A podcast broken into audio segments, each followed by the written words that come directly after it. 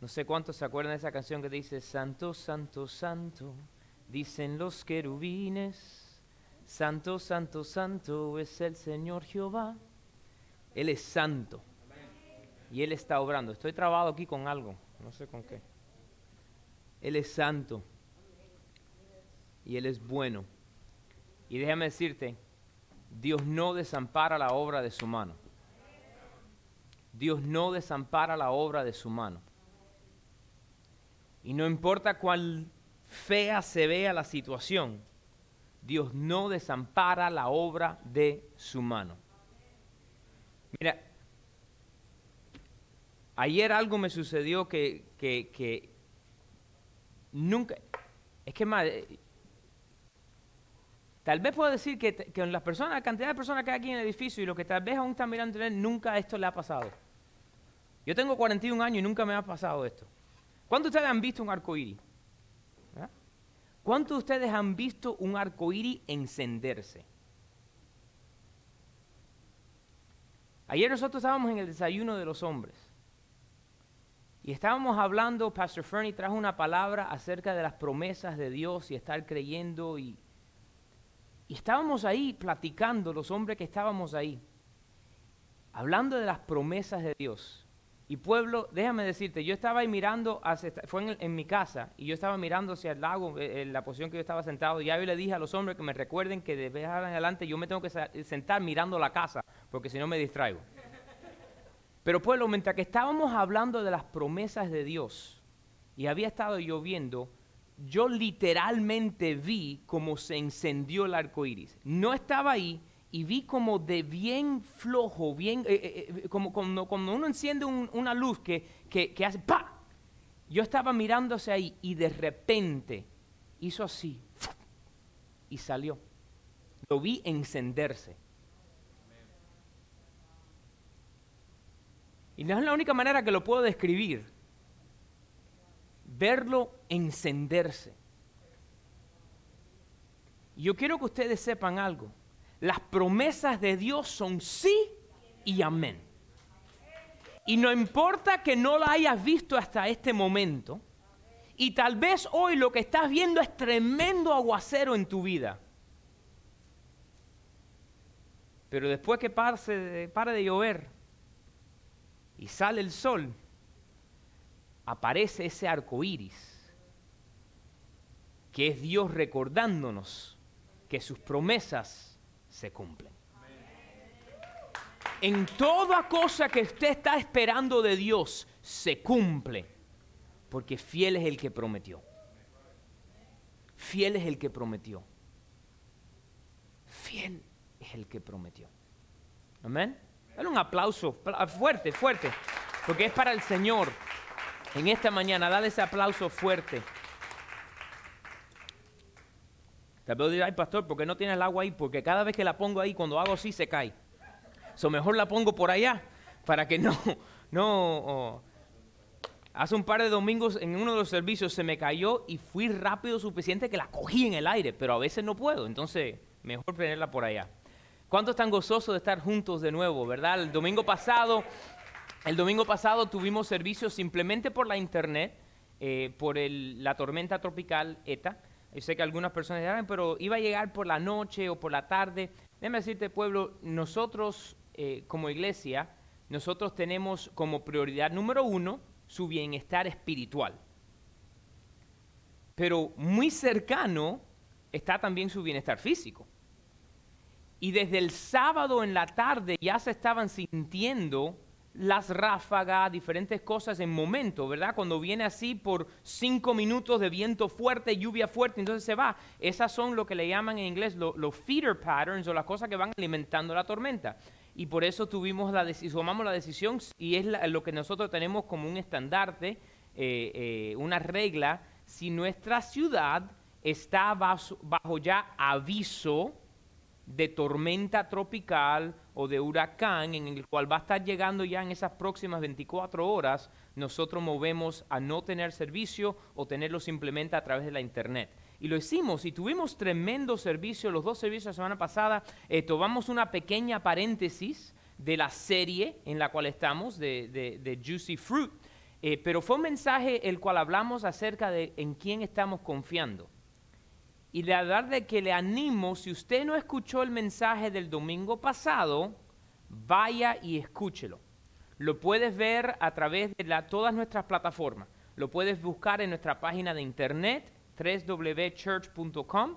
Lo puedes ver en nuestra página de Vimeo, en nuestra página de YouTube. Lo puedes también ver a través de nuestra página de Facebook. En cualquiera de esas plataformas ya puedes ver el mensaje. Y si usted sabe cómo bajar en las aplicaciones de Spotify o del Apple iTunes, de los podcasts, el audio de esa prédica y de todas las prédicas también están ahí en el Spotify, Apple Podcasts, en todas esas partes. Así que tiene disponibilidad. Vaya y escúchelo. Porque fue un mensaje donde hablamos acerca de dónde estamos y en quién estamos confiando. Porque desafortunadamente en este momento estamos mirando muchísimas personas, millones de personas, en las cuales su confianza está desviada y están confiando en una persona, en un partido político, están confiando en un doctor, en un tratamiento, y no hay nada malo con esas cosas, ¿verdad? Eh, eh, eh, pero la realidad es que nuestra confianza tiene que estar en Dios. Amén.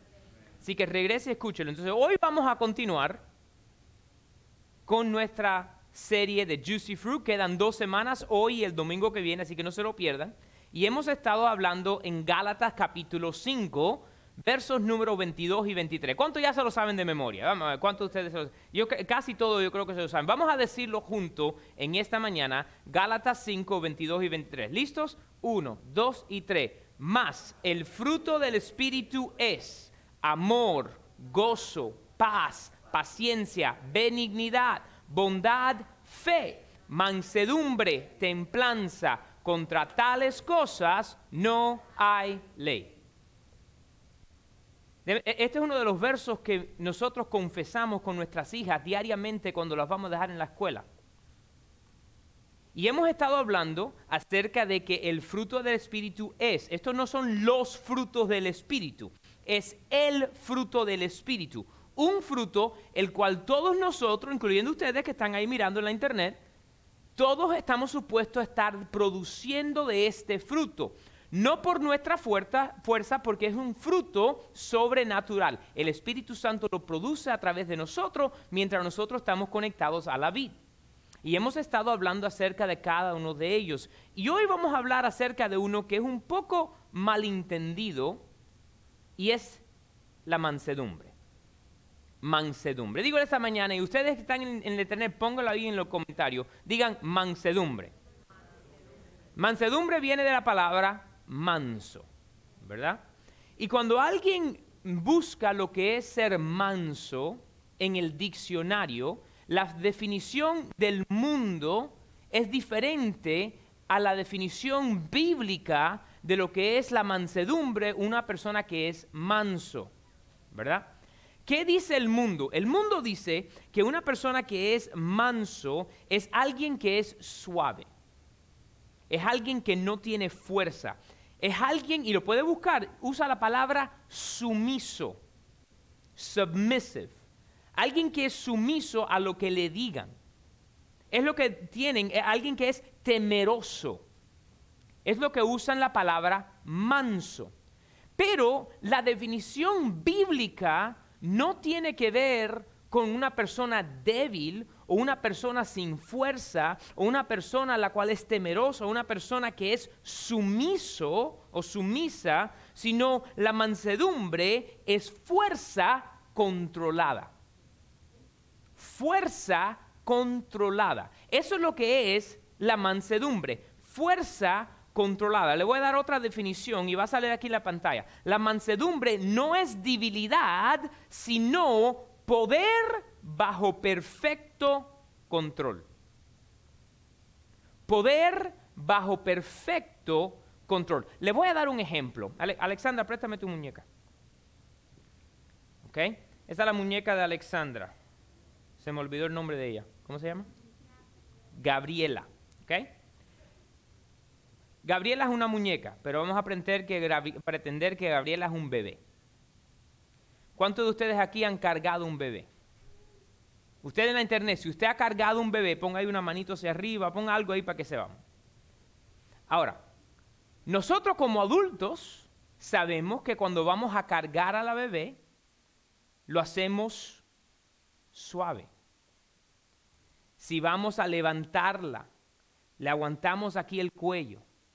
¿Qué hacemos cuando vamos a, tal vez el hermano mayor, a cargar al bebito o la bebita? Le decimos, hazlo suave, no le ales la mano. ¿Por qué? Porque ese niño, esa niña, tiene una fuerza la cual no comprenden que si le alan fuerte van a hacerle daño al bebé. La mansedumbre es tener la fuerza, pero controlarla y usarlo con suavidad. ¿Me entiende? Ese es el ejemplo de lo que es poder bajo perfecto control. Tú no coges al bebé y lo lanzas. Tú coges al bebé, ven mamá, y suavemente lo pasas o lo haces. Eso es un retrato o una foto de lo que es la mansedumbre. Poder bajo perfecto control.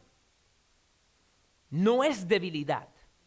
Pero el mundo mira a una persona que es manso y dicen es una persona débil.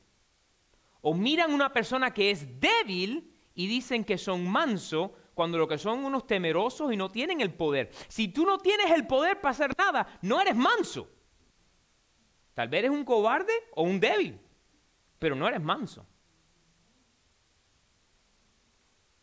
La mansedumbre es poder bajo perfecto control. Quiero darle algunas características. Ah. No iba a decir características, iba a decir caracterización de mansedumbre. Es que quería avanzar mi español un poco. Le di una palabra con más énfasis. Debería haber dicho el carácter de una persona mansa, pero bueno. La primera es esta, no se levanta contra oposición. No es fácilmente provocado. Si tú fácilmente eres provocado a la ira, al decir, al gritar, al hacer algo, no estás demostrando mansedumbre. Una persona que es manso puede controlar su emoción. Se dobla como la caña en una tormenta, la cual no se rompe, ¿verdad? Se dobla, pero se vuelve a levantar. Una persona que es manso o mansa, no sé si se dice así, una, ok. Ya he dicho suficiente disparate, así que la tiré por si acaso vienen los vientos de la tormenta de la vida y tal viene y le dobla, pero no reacciona, simplemente deja que pase porque tiene su fuerza bajo perfecto control. Es sumiso pero en espíritu. No una persona que es sumisa, que todo lo que le diga al otro lo hace, sino que en el espíritu puede reconocer cuando tiene que decir algo y cuando tiene que dejar lo que pase. ¿Sabes quién es el mejor ejemplo de alguien manso? Jesús. En la Biblia dice que Jesús, cuando vinieron a arrestarlo, si se recuerdan, Pedro sacó una espada y le cortó la oreja a uno de los hombres que vino. Los discípulos le estaban diciendo a Jesús, nosotros peleamos contigo. ¿Y sabe lo que Jesús le dijo a ellos? Le dijo, en este momento yo puedo decirle a mi Padre que me mande 12 legiones de ángeles y acabe con todo el mundo. Pero eso no va a cumplir el propósito de Dios. Entonces cogió la oreja me imagino que le sacudió el polvo o la tierra y se la pegó de nuevo al hombre. Él tenía la fuerza, el dominio y el poder y la autoridad. No se lo olvide de llamar esos ángeles que vinieran y acabaran, pero no lo hizo, controló su fuerza. Se pudo haber bajado de la cruz. Y olvídese de la parte espiritual que la autoridad que tenía, las fotos que pintan de Jesús como un flaco débil por ahí, yo te diría que no son verídicas. ¿Por qué? ¿Cuántos saben lo que hacía José, su padre, en la tierra? Era carpintero. Quiere decir, Jesús creció en un hogar donde él ayudar a su padre, José, era con las cosas de la carpintería. En el día de hoy, usted es una persona que es carpintero y siempre son personas que pueden levantar, que pueden mover las cosas. ¿Por qué? Porque están lidiando con cosas que pesan. Aunque tienen herramientas electrónicas ahora, aunque tienen diferentes cosas, Jesús no era un débil, Jesús era tremendo macho de hombre. Que, que, por lo poco podía hecho, este seguro que coger uno de esos dados y tirarlo contra el piso si hubiese querido pero no lo hizo, porque en su espíritu él sabía que eso no iba a traer el propósito de Dios. Sumiso en espíritu, someterse a lo que dice el espíritu de Dios. ¿Están cogiendo la foto de lo que es mansedumbre? Quiero darte algunas promesas que dice la Biblia que hay para los mansos. Promesas para los mansos. Vamos a leer cinco versos bíblicos. El primero lo está en Mateo 5.5, en las bienaventuranzas. Dice en las bienaventuranzas, en Mateo 5.5, bienaventurados los mansos, porque ellos recibirán la tierra por heredad. Igualmente en Salmo 37.11 David escribió esto en el libro de los Salmos miles de años anteriormente o, o cientos de años anteriormente. Mira lo que dice el Salmo 37.11 pero los mansos heredarán la tierra y se recrearán con abundancia de paz. ¿Cuál es esa primera promesa ahí para los mansos? Heredarán la tierra. Heredarán la tierra. Otra promesa para los mansos. Mire lo que dice el Salmo 147, 6. Salmo 147, verso número 6. Jehová exalta a los humildes humilla a los impíos hasta la tierra. Y esa palabra ahí, humilde, es la misma definición de la palabra manso. Y en, si lo lees en diferentes traducciones, usa la palabra manso. Dios exalta a los mansos.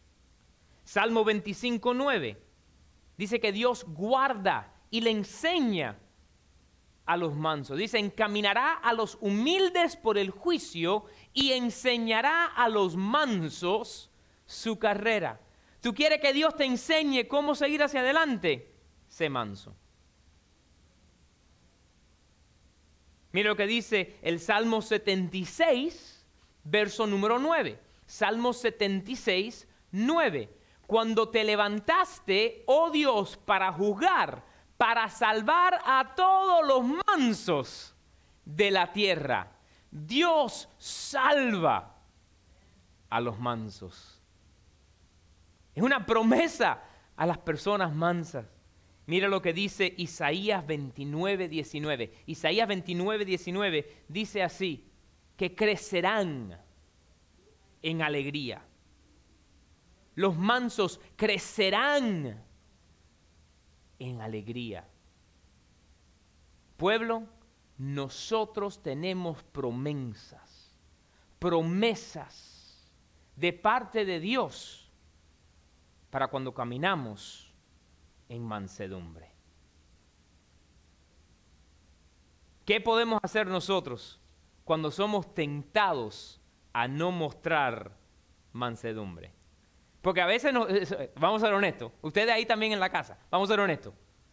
muchas veces entra la tentación a no ser manso. ¿Verdad o mentira? Ustedes que están aquí en casa, ¿no es verdad? Muchas veces viene la tentación. En inglés diríamos, I'm going to give them a piece of my mind. Vamos a darle, voy a darle, le voy a decir lo que tengo que decir porque yo no tengo pelo en la lengua. Yo tampoco. Nadie tiene pelo en la lengua. ¿Usted se imagina que creciera el pelo en su boca? Así que ese dicho que no tengo pelo en la lengua. ¿Qué podemos hacer? ¿Sabe lo que tenemos que hacer? Tenemos que pedirle al Señor que domine el orgullo en nuestra vida. Porque el orgullo hace que tú te exaltes, que tú te levantes, que tú pelees, que tú eches así el pecho para afuera, que voy a defender, porque voy a decir, porque voy a hacer, te sale el cubano.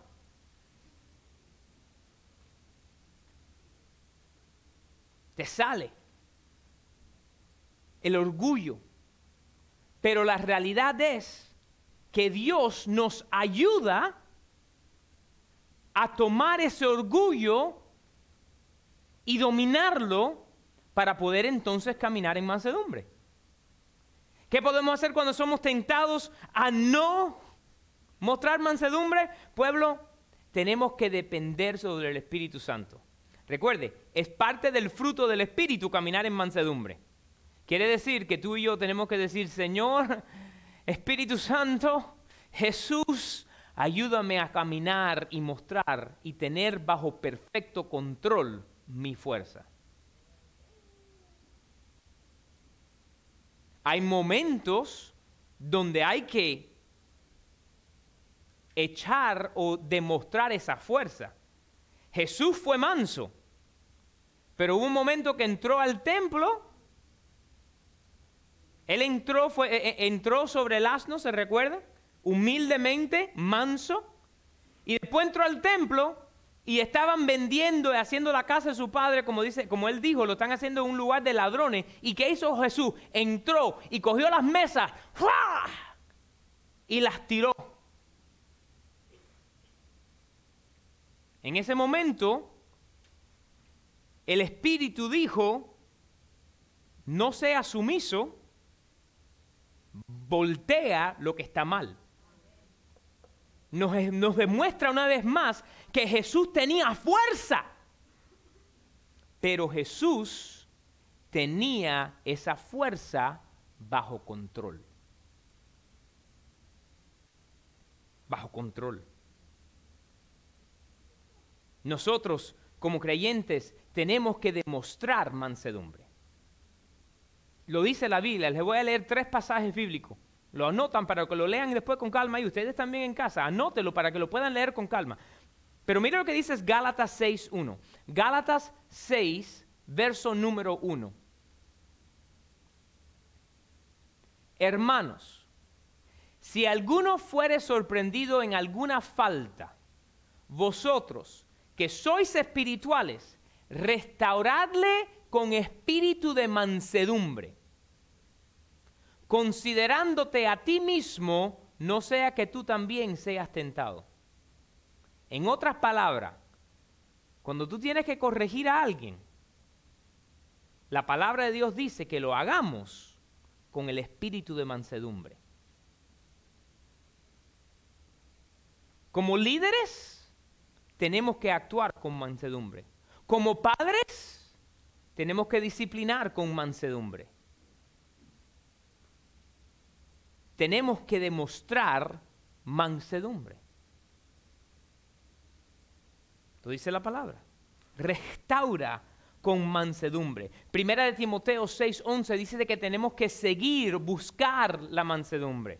Mas tú, oh hombre de Dios, huye de estas cosas, sigue la justicia, la piedad, la fe, el amor, la paciencia, la mansedumbre. Mira ahí todas las cosas que Dios dice que tenemos que seguir y buscar.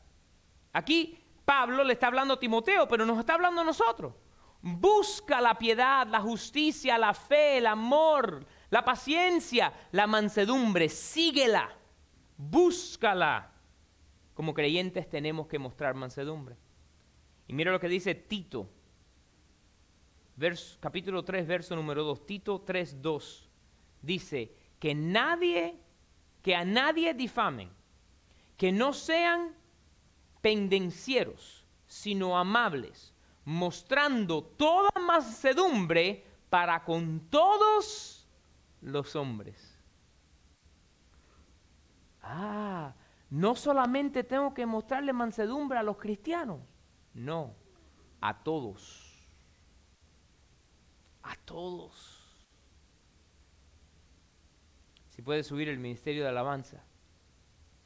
Pueblo, podemos estar aquí hablando de diferentes personas en la escritura y cómo eran mansos. Podemos hablar por un rato largo de Moisés. Y la Biblia dice que Moisés era el hombre más manso en la tierra. Pero ¿cuántos saben que Moisés no era un flojo? Moisés estaba como líder de millones de gente en el desierto. Y aun cuando Dios quiso eliminar a todos los israelitas, porque estaban ahí haciendo lo que le daban realísima gana, Moisés fue el que dijo, no Señor, no lo hagas. Y a Moisés le llevaron, le, le llenaron tanta la copa, que por ello no entró a la tierra prometida. Pero no usó su fuerza para acribillarlos. Podemos hablar del rey David cuando mostró la mansedumbre. Podemos hablar de Job. Pero me quiero enfocar en Jesús. Y tú y yo tenemos que ser humildes como Jesús. ¿Y qué dice la Biblia? Tenemos que ser mansos como Jesús. Y la Biblia dice que Jesús es el león de la tribu de Judá. Pero pueblo, también dice que es el Cordero de Dios. El león.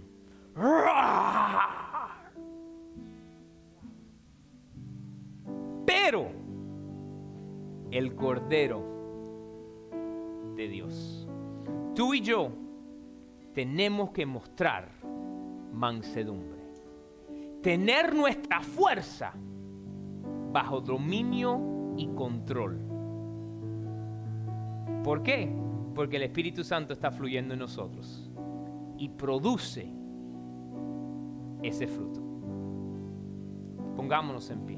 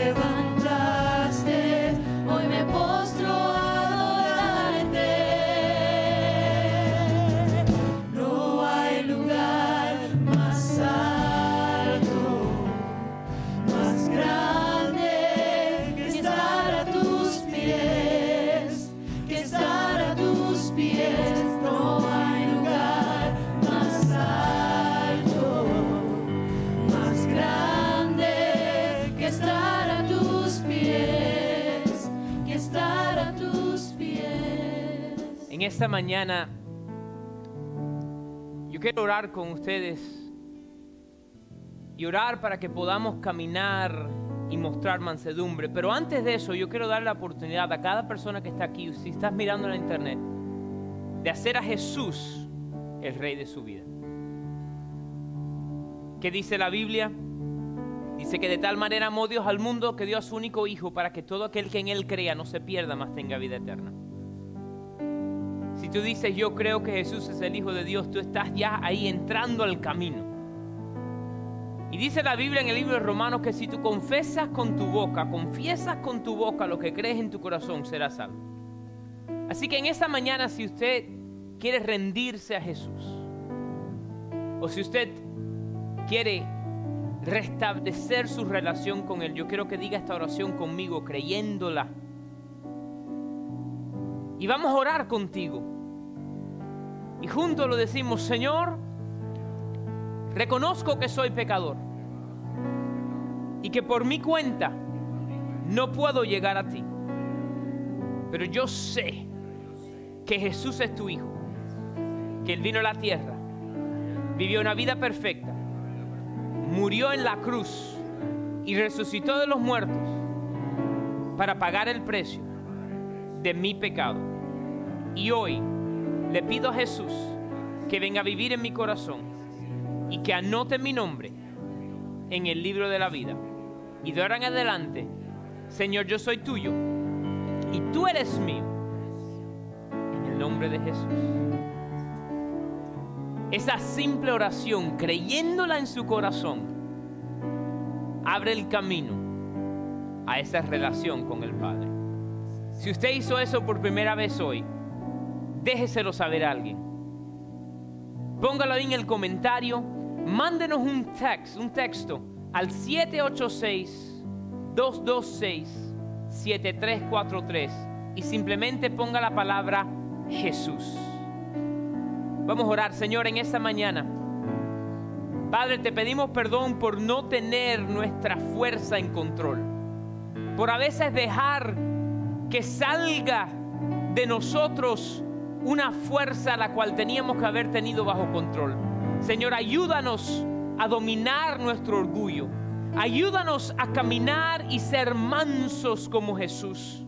Ayúdanos, Señor, a tener nuestra fuerza bajo control para poder mostrar la mansedumbre para con todos los hombres. En el nombre de Jesús. Amén